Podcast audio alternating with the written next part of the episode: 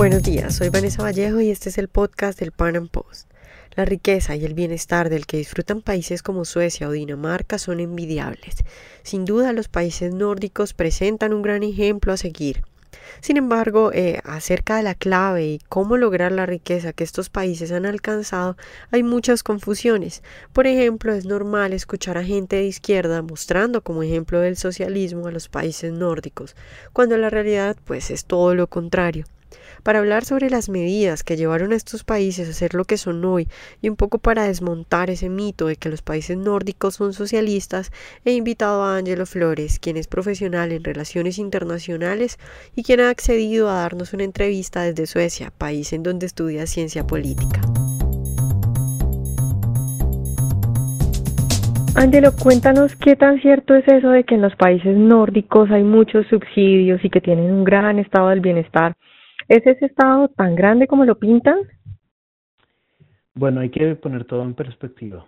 Antes de, los, de la década de los 90, eh, los países nórdicos experimentaron una crisis bastante grande, con tasas de desempleo superiores al 10-15%, eh, y a partir de entonces deciden reformarse. Estas reformas económicas van a llevar que a que el Estado recorte impuestos y que recorte subsidios también para incentivar la, la, iniciativa privada y, la creación de nuevas empresas. Entonces, antes de la década de los, de los 90, el Estado se llevaba cerca del 50-60% de, de los ingresos de las personas, de los individuos, en impuestos. Ahora la, la cuestión ha cambiado y en países como Suecia se lleva más o menos el 30%. Eh, el 30%, por ejemplo, de impuestos corporativos, una cifra similar a la que se lleva en países como Colombia, ¿no? Eh, si bien es cierto entonces que hay impuestos altos, eh, hay una corrupción bastante baja, controlada y se ven los impuestos, se ve, se ven las obras, se ve que, que la gente está haciendo cosas, ¿no? Que, que el Estado está haciendo cosas. Claro, bueno, ahí también podríamos hablar un poco eh, la gente suele hablar mucho de que pues que hay muchos impuestos y esto, pero tal vez no notan mucho eh, que es de pronto lo que hace referencia siempre Juan Ramón Rayo cuando habla eh, del mito de los países nórdicos y es esto de que hay muchos impuestos regresivos. Es decir, eh, los países nórdicos valoran bastante eh, el surgir de las empresas y respetan mucho eso, ¿verdad? Sí, te voy a comentar también eh, qué pasó en la década de los 90 y a finales de, la década del 2000, sí, del 2000 en, Suecia, que es el caso que conozco mejor. Durante la época de la socialdemocracia amplia y del estado de bienestar amplio, los años 60, 70 y 80, no se crearon nuevas empresas en, en Suecia. Los, los empleos se creaban afuera y los inversionistas suecos invertían afuera. A partir de dos gobiernos llamados conservadores, pero que para nosotros podrían ser liberales en todos los aspectos, gobierno de Carl Bildt en los años 90, el gobierno de Reinfeldt en 2000, a partir del 2000 y pico, eh, cortan los, los impuestos de las empresas y permiten que se crean nuevas empresas en Suecia. Eso permite, por ejemplo, la aparición de empresas como Spotify, ¿verdad? Eh, y otras empresas que estaban a punto de quebrar y que después de, de esas reformas pro mercado, estos dos gobiernos que te comento, empiezan a crecer. Es el caso de IKEA, es el caso, por ejemplo, de Volvo también, eh, de, Scone también, de la que construye tractores y construye camiones. Y es entonces gracias a esas reformas pro mercado, a los uh, recortes de impuestos que estas empresas se hacen exitosas y conocidas a nivel mundial. Eh, Ángel, otra cosa muy importante es el punto de los subsidios. Digamos, hay bastantes subsidios, pero la gente, digamos, que no ahonda bien en qué tipo de subsidios son. Por ejemplo, Suecia y Dinamarca tienen modelos de voucher, el modelo de voucher de Friedman para la educación. Eso hace que los padres evalúen constantemente el desempeño de las escuelas y en el caso de Suecia, pues donde estás tú, por ejemplo, eh, tiene uno de los mayores porcentajes de provisión privada de servicios de sanidad en el mundo.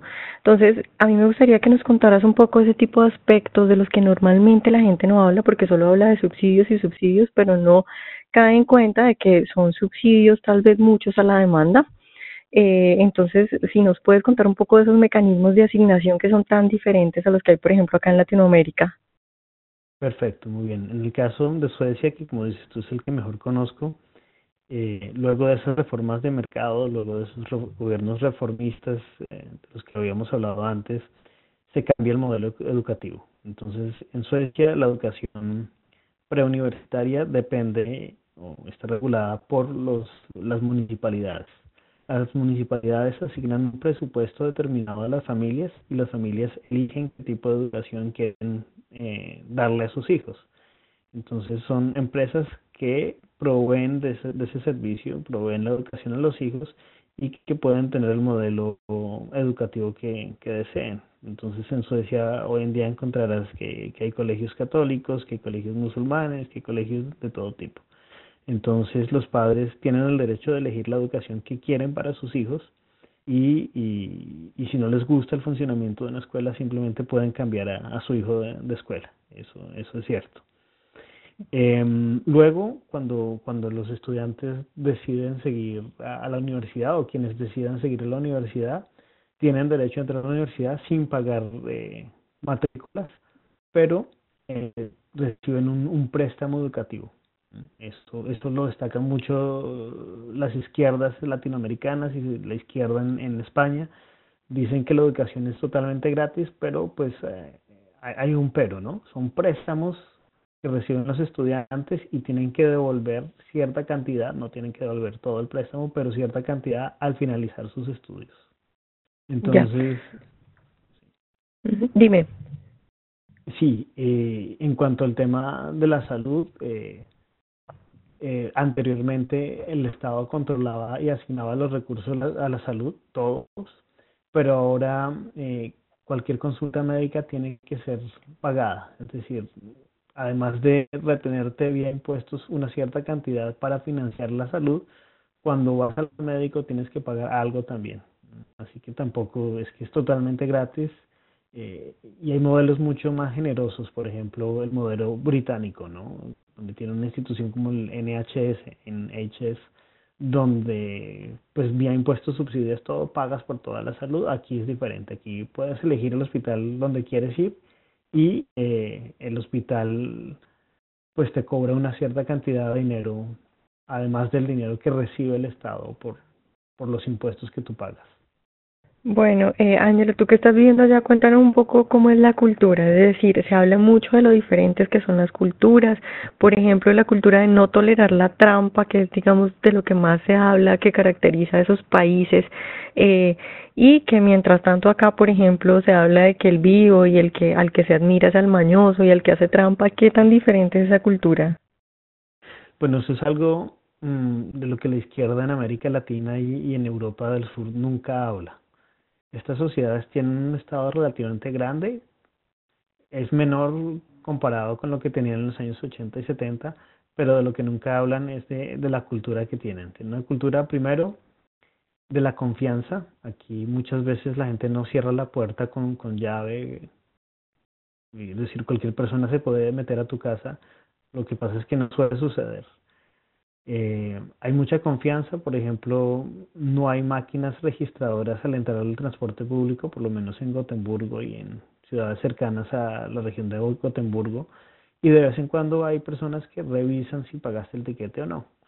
Eh, lo, lo, lo curioso para mí es que en la página de internet de la empresa que provee el, servicio pues de revisar los, las tarjetas, te dicen qué puntos van a estar es decir, eh, hay mucha confianza social y, y, la gente es muy respetuosa de la ley. Si el semáforo está en rojo, está en rojo y nadie, nadie va a pasarse en rojo. Entonces, claro, yo, yo creo que, que estos estados tienen una socialdemocracia, un estado de bienestar bastante amplio por su cultura y por su cultura también de, de eh, control al Estado. Es algo que, que tampoco la izquierda cuenta cuando se habla de los países nórdicos. Aquí, por ejemplo, en Dinamarca también, los ciudadanos tienen acceso a la, a, a la clave del correo electrónico oficial de todo servidor público, incluido el primer ministro. Entonces, eh, sí, eso es algo de lo que no se habla en, en América Latina y en Europa del Sur, eh, que simplemente se quiere implantar el modelo económico sin tener en cuenta las particularidades de, de la cultura. Eh, háblanos un poco, digamos, para enfocarnos en, en lo de libertad económica porque es que parece que mucha gente no se fija en esto y solamente habla de que eh, son paraísos socialistas, de los grandes subsidios, del gasto público y no se fijan, por ejemplo, en las libertades eh, comerciales. Háblanos un poco de la libertad económica de estos países, la libertad laboral, las facilidades para empresas, seguridad jurídica y todas estas cosas que parece que la gente de izquierda no ve. Bueno, la propiedad eh, privada es sagrada en, estos países. Eh, resultaría imposible que el Estado te quitara la propiedad de, forma arbitraria. Eh, el Estado es respetuoso de la ley, hay Estado de Derecho consolidado y por lo tanto ah, los inversionistas gozan de seguridad jurídica. Sin seguridad jurídica, sin Estado de Derecho, pues no hay capitalismo.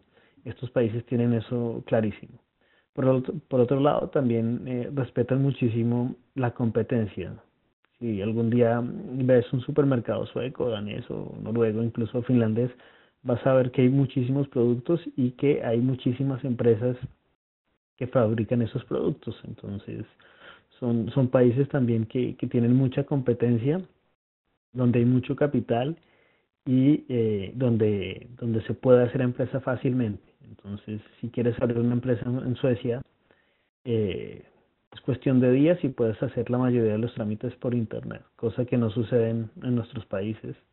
Eh, y de lo que, como dices tú, no, no se suele hablar al hablar de, de los modelos nórdicos, de los modelos escandinavos. ¿no? Eh, de igual forma sucede lo mismo en, en, Dinamarca. En Dinamarca si quieres registrar una empresa es bastante fácil, te toma muy poco tiempo y, y hay muchos, muchos europeos del sur que vienen a registrar sus empresas en estos países porque tienen seguridad, porque saben que eh, el Estado no va a pasar por encima de ti ni, ni va a hacer algo indebido. Angelo, eh, tú nos has hablado eh, de las pues de las reformas que llevaron a estos países, digamos, hacer lo que son hoy eh, al principio de, de esta charla, pero yo sí quisiera como que termináramos hablando de eso porque me parece fundamental. Es decir, la mayoría de la gente suele creer, como solamente ven el punto del estado de bienestar, suele creer que estos países llegaron a ser lo que son hoy por sus grandes estados de bienestar y así, así es como explican, eh, digamos, eh, toda la riqueza que tienen y el bienestar que hay. Entonces yo sí quisiera que tú cerraras como hablando un poco de, de, de, de, decirle a la gente pues que no son esos estados de bienestar tan grandes que vemos ahora, que incluso eh, al principio cuando empezaron pues a crecer y, y sus reformas pues eran, eran menos. Eh, y bueno, si nos puedes hablar un poco de eso sería genial. Claro que sí. Mm, yo veo una, tendencia en América Latina a volver a los modelos nórdicos, dado que el modelo venezolano fracasó, el modelo eh, brasilero también fracasó y la izquierda está hambrienta, la izquierda latinoamericana y del sur de Europa está hambrienta por mostrar un modelo que sirva. Entonces eh, están hablando cada vez más de lo que sucede en Suecia y lo que sucede en los países nórdicos, pero olvidan esas reformas que, que han hecho exitosos a estos países.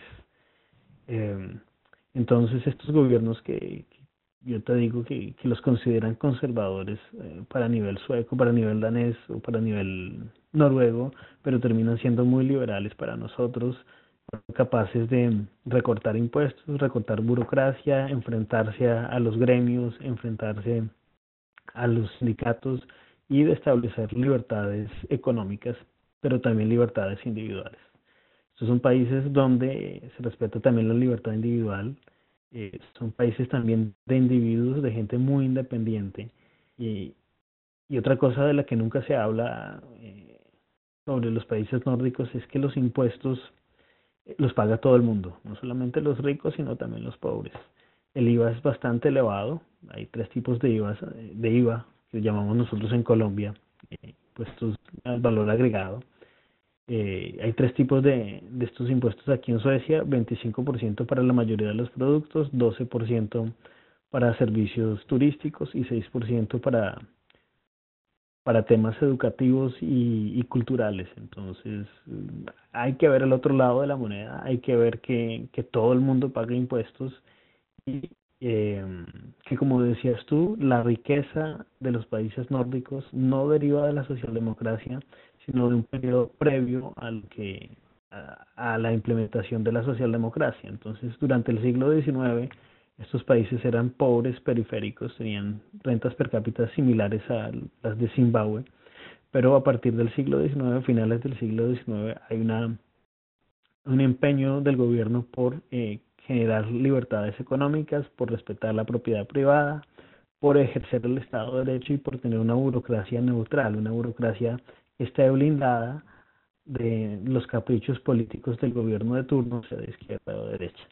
Entonces, eh, el, el, resultado de, de, esta liberalización económica y de el implantar el Estado de Derecho es, es la riqueza, la prosperidad de estos países eh, y no la socialdemocracia. La socialdemocracia causó lo contrario, causó una crisis económica tremenda reflejada en alto desempleo, poca competitividad y poca apertura de nuevas empresas en la década de los 90.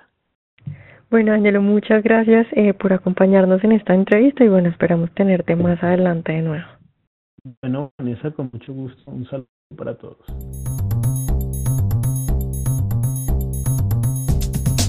Espero que les haya gustado nuestra entrevista de hoy y bueno, para concluir yo agregaría que no es gratuito que los países nórdicos ocupen los primeros puestos en los índices de libertad económica.